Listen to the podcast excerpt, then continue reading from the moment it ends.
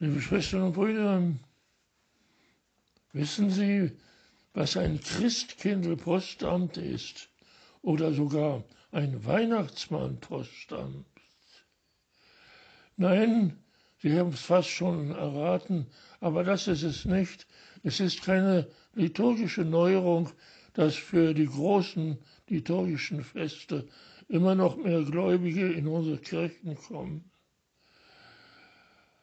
ein Christkindlpostamt oder ein Weihnachtsmannpostamt, da können die Kinder zu bestimmten Zeiten schön ihre Wunschbriefe schreiben, was sie sich am meisten wünschen.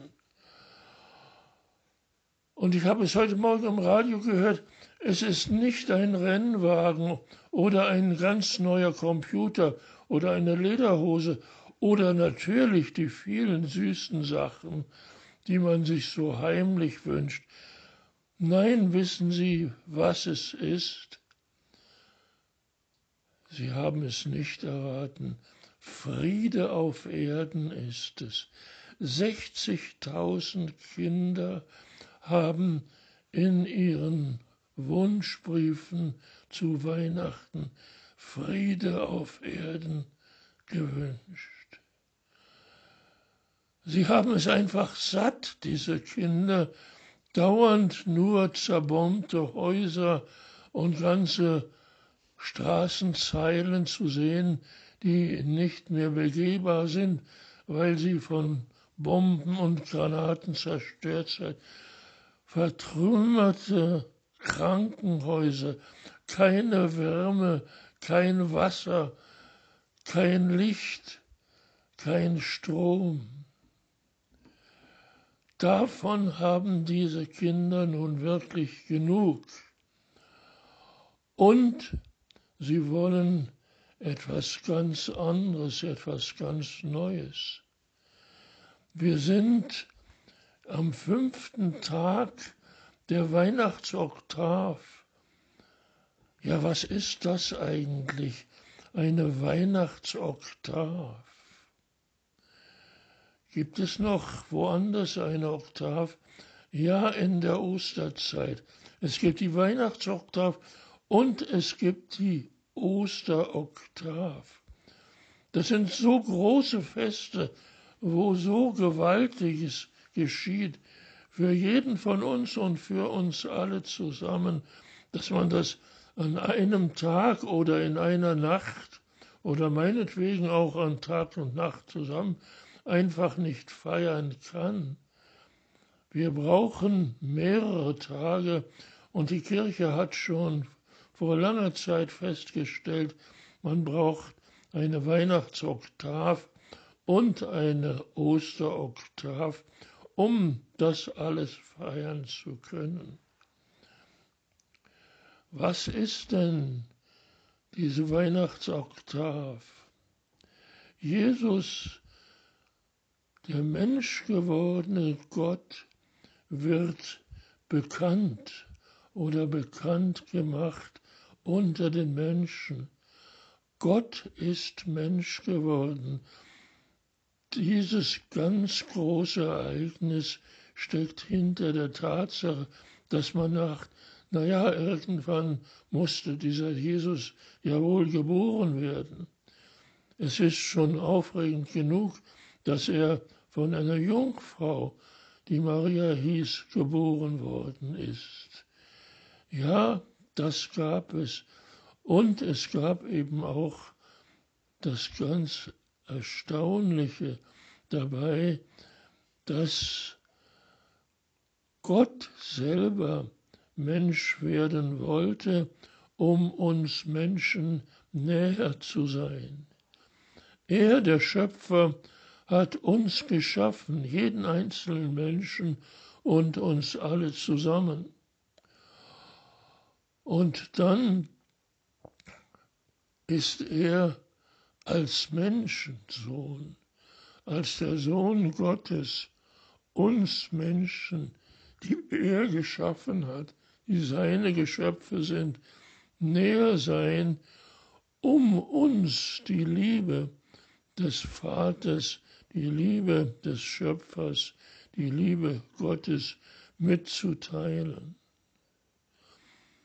Das Wort ist Fleisch geworden und hat unter uns gewohnt. Wir müssen diese Zeit nutzen, um wirklich hören zu können, was das Wort Gottes sagt, das Fleisch geworden ist und unter uns gewohnt hat. Die Eltern von Jesus, die haben es wirklich erkannt. Und am fünften Tage sind sie hinaufgezogen nach Jerusalem. Dieses gerade erst geborene Kind, Jesus, sollte einen ganz alten Mann treffen, der schon lange dort in Jerusalem wohnte. Sein Name war Simeon, und weil im Text steht, dass er gerecht und fromm war und auf die Rettung Israels wartete, darf man schließen, das war wirklich ein Prophet der erkennen konnte, was kommen wird, aber der auch warten konnte, bis es kam, denn der Heilige Geist ruhte auf ihm. Und dieser Heilige Geist, der auf ihm ruhte, der hat ihm gesagt, er würde den Tod nicht schauen, er nicht den Messias, den Retter von Israel, lebend gesehen hat. Er, der alte Mann, dieses gerade erst geborene Kind. Und der Heilige Geist sagt dazu, er möchte doch jetzt mal in den Tempel gehen in Jerusalem. Und dort in dem Tempel trifft er nun die Eltern Jesu und dieses Jesuskind. Er, der alte Simeon, nimmt dieses Kind in die Arme und sagt, jetzt ist ein Licht aufgeleuchtet, jetzt werden die Heiden erleuchtet und jetzt kommt die Herrlichkeit für das Volk Israel. Die Eltern von Jesus, dem gerade erst Geborenen, sind natürlich sehr erstaunt, was dieser alte Mann über dieses Kind zu sagen hätte. Aber er, der alte Simeon, spricht nicht nur zu den Eltern, er geht auch zu Maria und sagt, durch diesen, nämlich durch den Jesus, der gerade erst geboren ist, werden in Israel viele, viele zu Fall kommen, aber es werden auch sehr viele auferstehen. Und es werden bei vielen Menschen viel neue Gedanken auftauchen, offenbart werden durch das Heranwachsen dieses eben erst geborenen Kindes. Jesus wird der Retter von Israel sein, den er, der alte Simon, erwartet hatte seit langer Zeit. Wir können uns fragen, was bedeutet das denn für uns? Ein fünfter Oktavtag. Können wir damit was anfangen? Fünf Tage nach Weihnachten. Was kann da bei uns noch geschehen?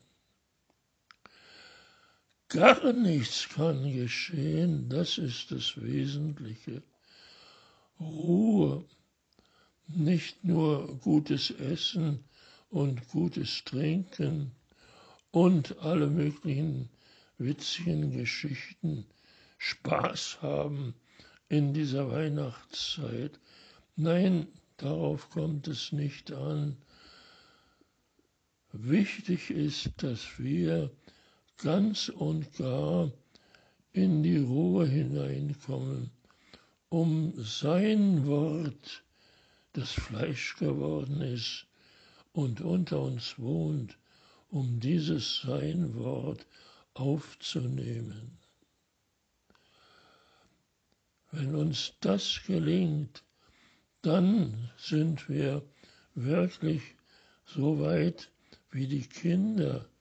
60.000 von ihnen wollen Friede auf Erden als das wichtigste Weihnachtsgeschenk. Wenn wir das von unseren Kindern lernen können, Friede auf Erden nicht nur auf der ganzen Welt zu haben, sondern vor allem diesen Frieden auf Erden in unserem Herzen, dann haben wir wirklich das schönste Weihnachtsgeschenk entgegengenommen, das es überhaupt gibt.